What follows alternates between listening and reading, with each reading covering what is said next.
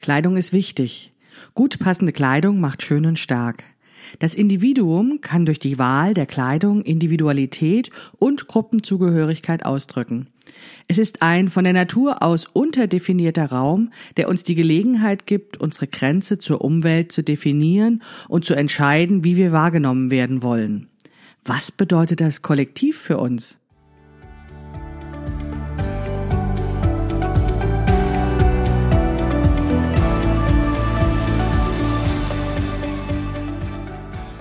Hallo und herzlich willkommen zu Past, dem Podcast von Krafteln.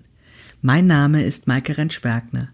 Ich unterstütze Frauen dabei, sich selbst gut passende Kleidung zu nähen, die sie schön und stark macht. Meine Mission ist es, dieses Gefühl der Stärke, der Schönheit und der Zufriedenheit möglichst vielen Frauen zu ermöglichen. Zum Beispiel auch dir. Schön, dass du zuhörst.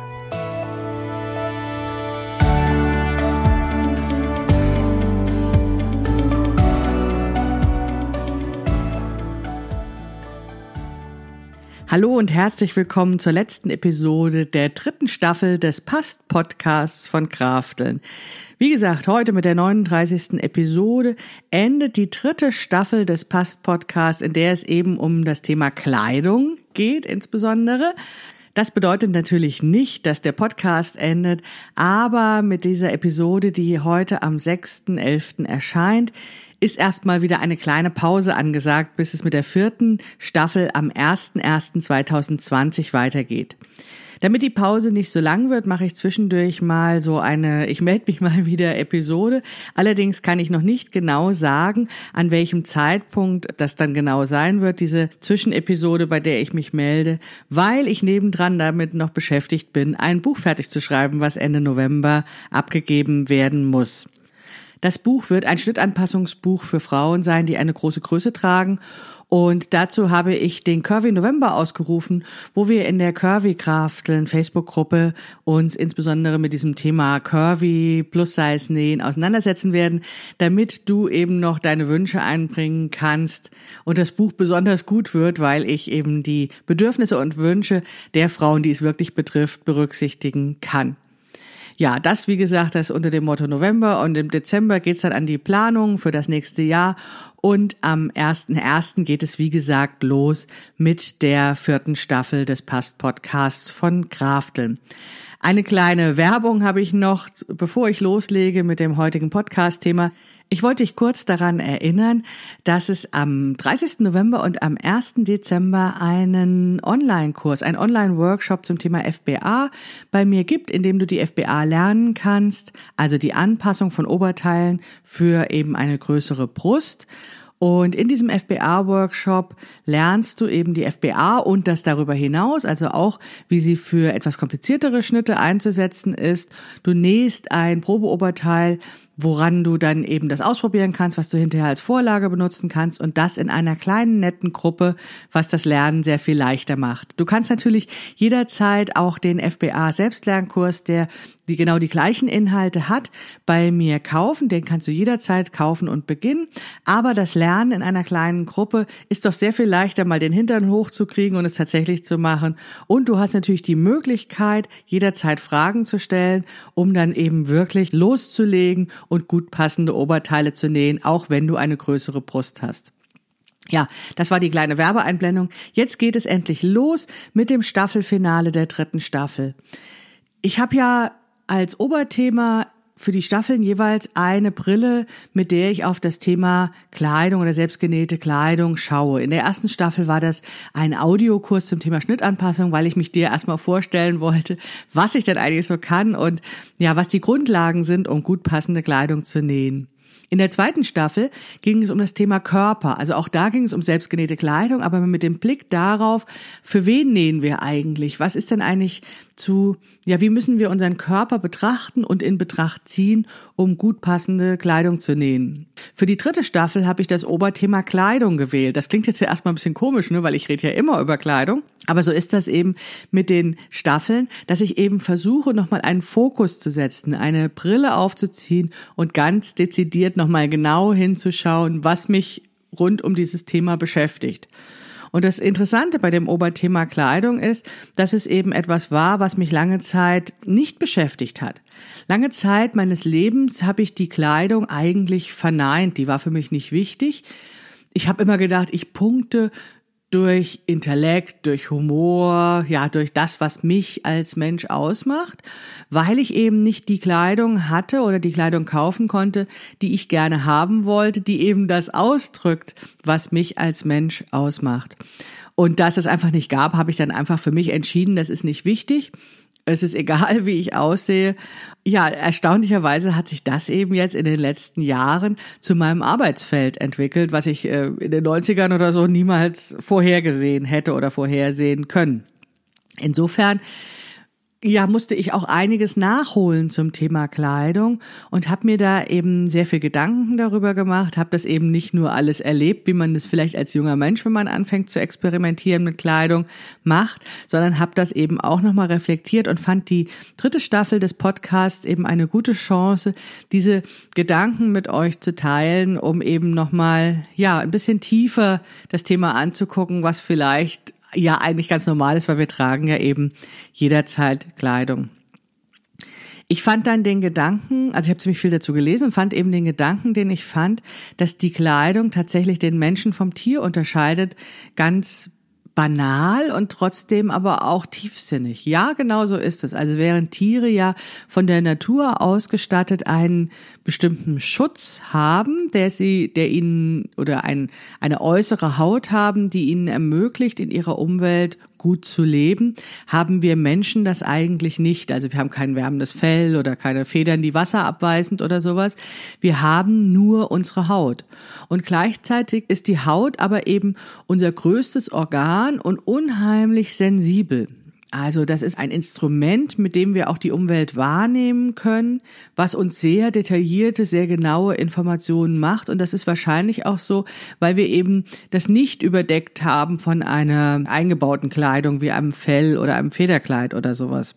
Das Interessante ist, dass wir als Menschen dazu in der Lage sind, eben unsere Kleidung selbst zu gestalten, diesen Schutz, diese zweite Haut, ohne eben diese Sensitivität der Haut einzubüßen.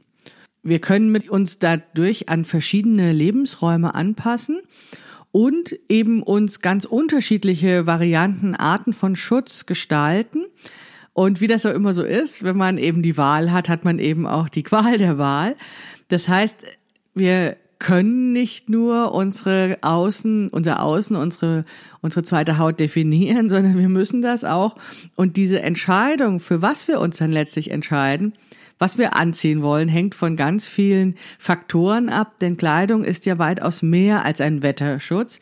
Sie definiert uns, weil eben der erste Eindruck, den die Menschen von uns haben, ist eben meistens über die Kleidung definiert. Deswegen sind wir insbesondere in der Pubertät, aber vielleicht auch zu späteren Umbruchsphasen unseres Lebens damit beschäftigt, herauszufinden, nicht nur wer bin ich, sondern wie kann ich das, was ich von mir zeigen möchte, auch nach außen durch Kleidung auszudrücken. In der Pubertät oder in dieser jungen Erwachsenenphase versuchen wir dann verschiedene Kleidungsstile aus, um eben auch vielleicht herauszufinden, wie wir bestimmten Gruppen zugehören können.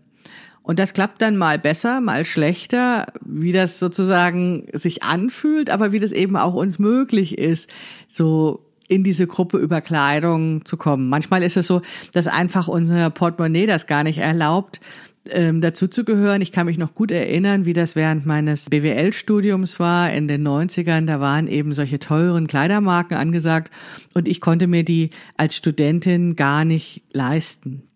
Hinzu kam, dass ich damals auch schon dick war. Das heißt, ich passte in die Klamotten dieser teuren Marken gar nicht rein, selbst wenn ich sie hätte bezahlen können. Und es war mir schlichtweg nicht möglich, in diesen ja, ich sag mal, Poppergruppen teilzunehmen, die eben diese Markenlogos auf der Brust trugen, weil ich sie eben nicht bezahlen konnte, beziehungsweise weil äh, mir das nicht passte.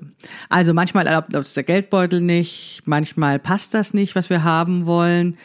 Manchmal passt es aber eben auch im übertragenen Sinne nicht zu uns. Also selbst wenn wir dann uns diese Kleidung besorgen, fühlt es sich dennoch nicht richtig an, weil wir vielleicht auch aus anderen Gründen nicht passend für diese Gruppe, Gruppe sind.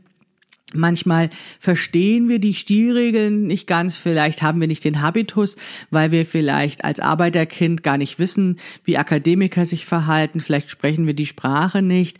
Vielleicht gibt es andere Regeln, die uns einfach nicht verraten werden oder die sich uns nicht erschließen. Und die führen dann dazu, dass wir irgendwelche Dinge falsch machen und uns nicht richtig fühlen. Das ist also eine große Experimentierphase in jungen Jahren, wo natürlich insbesondere über Kleidung versucht wird, eben sich selbst zu definieren und eben eine Gruppenzugehörigkeit zu erreichen die aber eben tatsächlich noch von vielen Faktoren abhängt, aber eben diese Kleidung dieser erste Eindruck ist und ja, dann eben auch vielleicht die erste Herangehensweise ist. Und in dieser Zeit lernen wir, dass es unheimlich viele Erwartungen gibt, mehr oder weniger direkt ausgesprochen oder vielleicht nur so implizit mitschwingt, wie jemand auszusehen hat. Diese Erwartung, das ist eben auch wie eine Sprache, die wir lernen und die wir eben entschlüsseln wollen, beziehungsweise ja uns gar nichts anderes übrig bleibt, als eben diese Sprache zumindest erstmal zu lernen und anzunehmen. Es gibt also zum Beispiel Erwartungen in unserer Gesellschaft, wie sieht ein Mann aus, wie sieht eine Frau aus. Das wird ja schon in frühester Kindheit mit den Kindern versucht, die so stark zu determinieren, dass man das Gefühl hat, es ist gar nicht mehr anders möglich, als das kleine Mädchen pink tragen und Jungs eben blau. Und dass da eben schon diese krasse Unterscheidung in Jungs und Mädchen gemacht wird, die ich für völlig falsch halte, denn warum sollen nicht die Kinder selbst auf die Suche gehen, was sie gerne möchten? Aber in unserer Gesellschaft ist es tatsächlich so, dass es so eine Sehnsucht besteht, die Menschen einzuordnen in männlich oder weiblich und dass daraus eben bestimmte Erwartungen entstehen, wie sieht denn ein Mann aus, wie sieht eine Frau aus, wie sind die gekleidet. Es gibt dann auch noch Regeln oder ja Erwartungen, wie ein Mensch in einer bestimmten Lebensphase, in einem bestimmten Beruf aussieht. Da gibt es zum Teil Kleiderordnungen, aber die sind ja gar nicht mehr so streng, wie das früher war. Und trotzdem gibt es bestimmte Erwartungshaltung, dass wir eben an der Kleidung erkennen können, welcher Klasse ein Mensch zugehört. Das der Klassendefinition ist ja nicht mehr ganz so aktuell, aber du weißt vielleicht, was ich meine. Oder um es konkreter zu machen, welcher Berufsgruppe zum Beispiel ein Mensch zugehört gibt. Da gibt es eben bestimmte Erwartungshaltung, die vielleicht immer dann, wenn du einen Beruf ausübst, der Kundenkontakt hat, sehr explizit formuliert sind, die aber irgendwie auch da sind, wenn du einen Beruf ausübst, wo das nicht so klar ist, ist es trotzdem, wenn du dich einfach mal umschaust bei deinen Kolleginnen, dann siehst du wahrscheinlich, dass ihr einen relativ ähnlichen Kleidungsstil habt, weil ihr eben implizit diese Erwartungen kennt und eben denen auch genügt, weil es eben sehr viel bequemer ist, sich möglicherweise genau an dieser Stelle anzupassen. Es gibt aber auch noch andere Einteilungen der Menschen in Gruppen, die mit bestimmten Erwartungen, wie jemand aussieht, verbunden sind. Also zum Beispiel, wie sieht jemand aus, der in der Stadt wohnt oder auf dem Land oder vielleicht aus einem anderen Land kommt. Auch da haben wir bestimmte Erwartungen, wie jemand auszusehen hat. Und nicht zuletzt hat die Erwartung, wie jemand auszusehen hat, auch immer etwas mit dem Alter zu tun. Wir wollen zwar alle jugendlich und frisch sein und trotzdem haben wir ja gewisse Vorstellungen, was in einem bestimmten Alter geht und was nicht. Und all diese Erwartungen dienen dazu, uns ja eben Menschen in Schubladen einzuteilen, um eben schneller ein Urteil darüber zu gewinnen zu können, wer ist dieser Mensch. Also dieser erste Eindruck dient uns der Orientierung und der schnellen Einordnung. Und gleichzeitig ist es aber so, dass sie ja, dass für uns der Wunsch ist, die anderen äh, besser und schneller zu verstehen. Aber wenn es um uns geht, dann kann das natürlich sehr limitierend wirken, wenn wir das Gefühl haben, eigentlich wird ja von außen definiert, was wir tragen sollen, damit wir schön in diese Gruppen reinpassen, zu denen wir zugeordnet sind. Immer dann, wenn wir Kaufkleidung tragen, dann sind wir dadurch auch noch stärker limitiert. Denn manches gibt es vielleicht einfach gar nicht, was wir vielleicht als Variation dessen, was uns zusteht, tragen wollen. Und manches können wir uns nicht leisten, was ich ja vorhin schon mal sagte. Manches probieren wir vielleicht gar nicht, weil es sich irgendwie nicht schickt. Manches gefällt uns schlichtweg nicht. Manches gefällt uns aus irgendwelchen undefinierbaren Gründen nicht, fühlt sich einfach nicht gut an. Und ich habe das Nähen der eigenen Kleidung immer als Chance empfunden, eben noch kreativer auf die Suche danach zu gehen, welche Kleidung jetzt richtig ist, welche Kleidung mir entspricht. Denn wenn wir nähen, können wir frei die Materialien und Schnitte kombinieren auf der Suche nach uns selbst und nach unserer Rolle, die wir in der Gesellschaft übernehmen wollen oder die Rollen. Meistens sind es ja sowieso mehrere, in denen wir agieren. Und dabei können wir uns auch mit unserer Weiblichkeit auseinandersetzen und mit unserem Blick auf Weiblichkeit und dann mit dieser Kleidung spielerisch ausprobieren, wer wir eigentlich sind und wer wir sein wollen. Ja, also wenn wir unsere Kleidung selbst nähen, dann stehen uns plötzlich alle Möglichkeiten zur Verfügung. Also ich zum Beispiel hätte niemals Retro-Kleider getragen, wenn ich sie mir nicht selbst genäht hätte, denn ich hätte schlichtweg nicht gewusst, wo ich so etwas kaufen sollte, weil ich ja eine Plus-Size-Kleidergröße trage und da gehst du nicht einfach mal in einen Laden rein und sagst jetzt guten Tag, hier bin ich, ich hätte jetzt gern ein Retro-Kleid. Ich hätte mich auch niemals in einen Retro-Kleiderladen reingetraut, in der Erwartung, dass es eben meine Größe dort nicht gibt. Aber als ich dann nähte, hatte ich dann einen großen Faible für diese Retro-Kleider, also für Kleider, die eben, die ich aus den alten Filmen kannte, die mit Petticoat getragen wurde, wurde solche Hemdblusenkleider, die fand ich eben wahnsinnig schick. Und diese Kleider waren eben auch nicht irgendwelche Retro-Kleider, die waren noch nicht mal ja, wie soll ich sagen, ähm, stilgerecht im Sinne von genau so hat man das damals getragen, sondern diese Kleider sind aus mir selbst heraus entstanden, indem ich eben sagte, dieser Stoff gefällt mir, dieser Schnitt gefällt mir, das kombiniere ich jetzt, ich habe mir noch Details überlegt, ich habe entschieden, ob das lange oder kurze Ärmel sind und, und, und. Und daraus entstand eben etwas ganz Eigenes. Na, ganz eigen war es nicht, denn ich orientierte mich immer noch einer Gruppe von Freundinnen, die eben auch solche Kleider mochten und trugen. Aber es war zumindestens dahingehend Horizont eröffnend, denn diese Gruppe unterschied sich ja doch von dem Mainstream. Durch das Nähen hatten wir eben die Möglichkeit, da etwas ganz Eigenes zu machen ja, da das Nähen ja die Lust am Nähen nicht aufhört, habe ich natürlich immer weiter genäht und mit der Zeit realisierte ich dann auch andere Kleidungsstücke aus meinem Kopfkleiderschrank, also noch mehr Kleidungsstücke, von denen ich mir vorstellen könnte, dass ich sie gerne tragen würde und der Stil variierte. Also ich habe dann unterschiedliche Kleidung genäht und ich näherte mich von Kleidungsstück zu Kleidungsstück tatsächlich immer mehr der Frau an, die ich eigentlich sein will oder die ich von aus, wie ich von außen gesehen werden will. Also irgendwann pendelte sich das so ein bisschen ein. Es gibt natürlich immer noch Variationen. Ich nähe nicht immer nur das Gleiche. Und trotzdem habe ich mittlerweile das Gefühl, dass ich weitestgehend meinen Stil gefunden habe, dass ich mich wohlfühle, dass ich das Gefühl habe, ich werde erkannt, so wie ich bin, wie ich gesehen werden möchte in meiner Kleidung. Und genau das ist in meinen Augen der Moment, wenn diese Kleidung und mein Gefühl für mich selbst stimmig sind, dass ich eben meinen Stil gefunden habe. Das heißt natürlich nicht, dass ich das für immer so trage, denn wir verändern uns ja eben auch.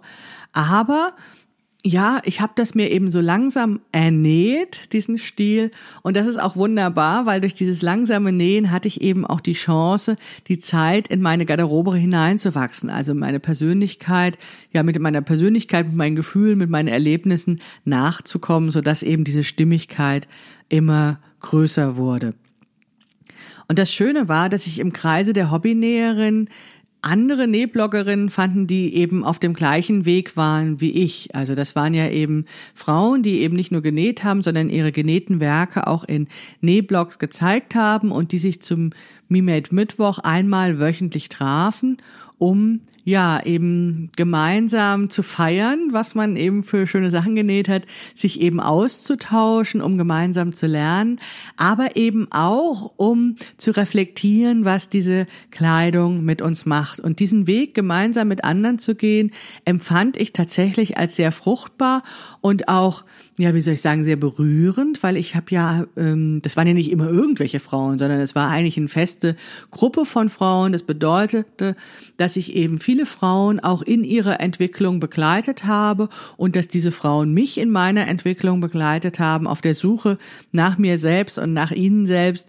Ja, das war eben tatsächlich eine große Chance, das gemeinsam bewusst zu erleben Ich bemängel ja oft, dass es so wenig mediale Vorbilder gibt für Frauen mittleren Alters, aber rückblickend muss ich sagen, dass es vielleicht sogar eine Chance war, dass es so wenig öffentliche und mediale Vorbilder gibt, wie eine Frau mittleren Alters auszusehen hatte, denn das hätte uns ja auch in unserer Suche nach uns selbst limitiert.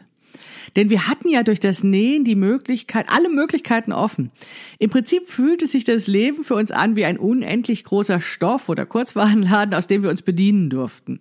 Denn durch das Nähen wurde ja einfach alles möglich. Jede Kombination aus Farbe, Form und obendrauf noch ein Schleifchen oder eine Paspel.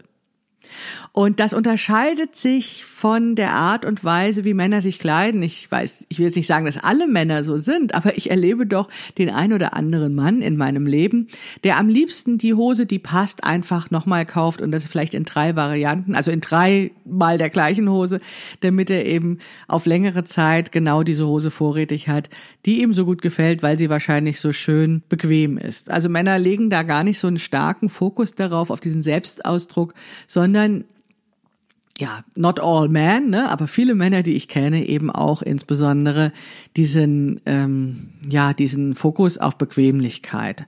Und dabei ist es ihnen egal, ob sie genauso aussehen wie ihr Freund oder Nachbar, weil da eben andere Kriterien gelten. Also für die ist viel weniger dieses Gruppenzugehörigkeit oder Individualität ähm, den Ausdruck der Individualität wichtig.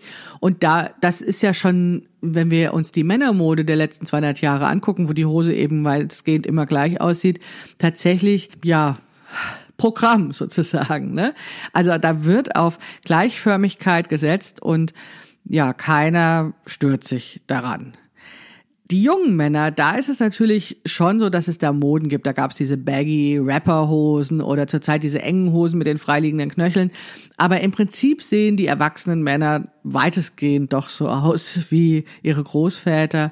Natürlich nicht ganz genauso, aber ich glaube, diese Varianten, dieser Lust an der Variante, der ist doch tatsächlich meistens eher den Frauen gegeben als den Männern. Ich beobachte an Frauen, und wahrscheinlich nicht nur ich, eben ein viel größeres Interesse an Mode, an Variationen, an Ausprobieren. Sie haben Lust an dem Spiel mit Farben und Formen, mit Varianten, mit Experimenten vielleicht auch. Ja, und das könnte man eigentlich alles mit dem Wort beschreiben, Vielfalt, was ja tatsächlich eines meiner Lieblingswörter ist. Wie gesagt, ich spreche jetzt nicht von allen Männern und allen Frauen, aber ich beobachte tatsächlich diese Offenheit, etwas auszuprobieren, etwas zu variieren, die Suche nach sich selbst, wer bin ich eigentlich, diese Ausdrucksmöglichkeit mit Kleidung eher bei Frauen. Das führt mich zu einer These, dass ich sage, das ist genau das, was unsere Gesellschaft heutzutage braucht diese Lust am Spiel, am Ausprobieren und dieses Genießen der vielfältigen Möglichkeiten. Denn ich habe den Eindruck, dass die Zeit des alten weißen Mannes, der zurzeit am Ruder ist und die kulturelle und politische Vorherrschaft hat, dass die vorbei ist oder hoffentlich vorbei ist. Ich habe nämlich den Eindruck, dass die Männer, die jetzt an den Schaltstellen der Macht sind oder die sich genau dorthin befördert haben, weil sie sich eben gleichen, ne? also die ähm, nehmen gerne andere Kumpels mit, die eben ihnen keine Gefahr darstellen, weil sie eben so ähnlich sind. Und ich habe aber den Eindruck, dass diese Strategien und Kompetenzen und bewährten Vorgehensweisen der alten weißen Männer, wie sie im Moment gemacht werden, tatsächlich die Probleme unserer Zeit nicht lösen können. Also wir kommen da nicht vorwärts. Wir sehen auf der einen Seite Seite die Folgen des Klimawandels, wir sehen das Erstarken der Rechten und ich sehe aber keine fantasievollen äh, Versuche, diese Probleme anzugehen, geschweige denn zu lösen. Was ich aber beobachte, ist, dass unsere Gesellschaft immer diverser wird, immer unterschiedlicher. Wir sind einfach Multikulti, das ist völlig normal, das ist keine, kein Phänomen mehr. Es ändert sich eben sehr viel. Es wird sichtbar, wie unterschiedlich wir sind. Diese binäre Geschlechtsordnung, dass man eben davon ausgeht, dass es nur zwei Geschlechter gibt, dass es nur Männlein und Weiblein gibt, das löst sich auf. Wir fangen an zu erkennen, dass es eben noch etwas anderes gibt, was eben ernst genommen und gehört werden muss. Und so gibt es immer mehr Gruppen, immer mehr erstarkende Stimmen, von diskriminierten Gruppen, die eben fordern und zu Recht fordern, dass sie eben gleich viel wert sind und die gleichen Rechte haben. Und wir als Gesellschaft müssen uns damit auseinandersetzen, dass es eben nicht mehr sein kann, dass wir Menschen mit einer anderen Hautfarbe diskriminieren oder Menschen, die nicht laufen, sehen oder hören können oder durch psychische Probleme eingeschränkt sind, also deren Körper oder Geist irgendwie nicht die gleiche Funktionsfähigkeit haben die sind genauso viel wert und haben genauso viel Recht, unsere Gesellschaft mitzugestalten, gesehen und gehört zu werden. Wir müssen uns damit auseinandersetzen, dass wir eben alle unterschiedlich sind und dass wir das Recht haben, unsere Welt gleichberechtigt mitzugestalten. Und das eben nicht nur als Bedrohung nach dem Motto, jetzt machen alle mit, sondern als Chance zu begreifen, finde ich, eine sehr, wie soll ich sagen, ideengebende Öffnung. Also ich habe das Gefühl, da ist, besteht die Chance, tatsächlich etwas verändern zu können, wenn wir eben diese vielfältige Gesellschaft nutzen und damit auf neue Lösungen kommen, um die Probleme unserer Zeit anzugehen. Und meine Hypothese ist jetzt, dass es eben unserer Gesellschaft verdammt gut tun würden, wenn wir älteren, erwachsenen Frauen mit unserer Lust an Farbe, Form und Vielfalt, an Schleifchen und Paspel uns mit unseren Kompetenzen einbringen würden. Ich glaube, dass wir uns viel zu viel zurückgenommen haben in den letzten Jahren, dass wir unsere Chancen nicht nutzen, dass wir uns damit begnügen, uns in diese Welt der alten weißen Männer einzupassen, statt unsere Individualität, unsere Stärken einzubringen. Und das funktioniert natürlich sehr gut immer dann, wenn wir eben dieser Karotte der Selbstoptimierung länger folgen. Immer dann, wenn wir glauben, wir wären nicht gut genug, dann verstummen wir. Dann sind wir so damit beschäftigt, erstmal ja, schlanker oder schlauer oder was weiß ich was zu werden, dass wir einfach uns nicht einbringen, weil wir noch mit diesen anderen blöden Dingen beschäftigt sind. Und in dem Moment, wo wir aber unsere Lust ausleben, so zu sein, wie wir sind und so auszusehen, wie wir sind, haben wir erstmal die Chance und auch die Kraft, uns mit unseren ganz speziellen Kompetenzen, die jede Einzelne mitbringt, uns einzubringen. Das heißt, wenn wir uns trauen, so auszusehen, wie wir sind, und wenn wir uns trauen, uns so zu zeigen, wie wir sind, dann sind wir ja eigentlich schon gelebte Vielfalt. Und ich vermute mal sehr stark, dass es vielen von uns auch leichter machen würden, die anderen zu sehen. Also zu sehen, nicht nur ich bin anders, sondern wenn wir anders sind, dass es dann auch sehr viel leichter wäre, ins Gespräch zu kommen, andere Sichtweisen zu hören, zu verstehen, annehmen zu können, sie tolerieren und akzeptieren zu können. Das gelingt uns allerdings erst, wenn wir die Erwartungen an uns, die wir an uns haben, in unserem Kopf sprengen. Also wenn wir wirklich nicht mehr versuchen, permanent irgendwelchen Erwartungen, die angeblich von außen auf uns zukommen, zu entsprechen, sondern wenn wir uns die Zeit und Ruhe nehmen, wirklich herauszufinden, wer wir sind, wie wir aussehen wollen und das finde ich ganz wichtig, was wir zu bieten haben.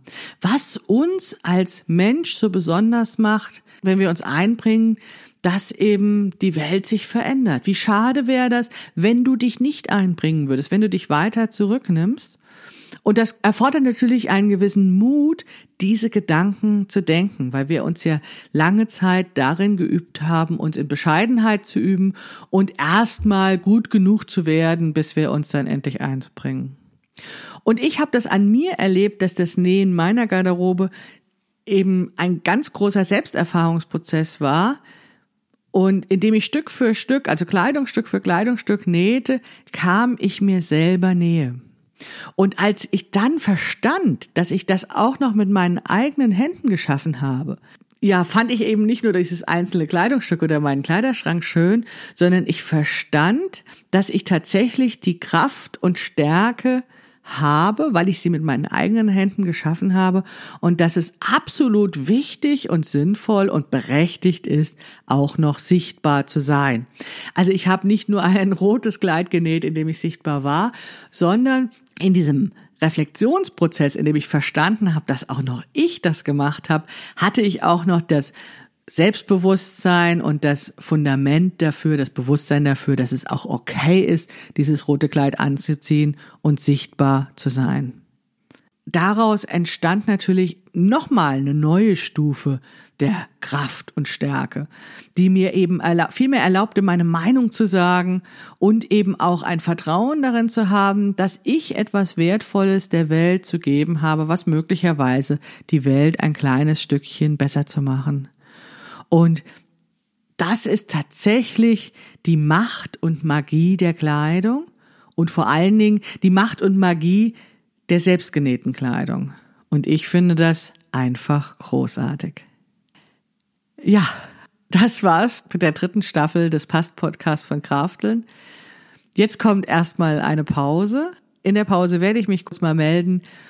Am 1.1.2020 geht es mit der vierten Staffel weiter. Guck einfach manchmal rein, ob es wieder eine neue Episode gibt. Wie gesagt, zwei oder drei Zwischenepisoden wird es in dieser Pause geben. Wenn du den Podcast abonniert hast über eine der üblichen Podcast-Quellen, dann wirst du es ja automatisch dann auch runtergeladen bekommen. Ansonsten schau einfach mal rein, ob es eben eine neue Episode gibt. Es würde mich sehr freuen, wenn du zuhörst und wenn du mir Feedback gibst, wenn du mir erzählst, was dich daran berührt, was dich vielleicht auch stört, was dir gefallen hat, was dich zu neuen Gedanken gebracht hat. Ansonsten wünsche ich dir jetzt erstmal eine gute Zeit. Bis dahin, deine Maike Rentschbergner.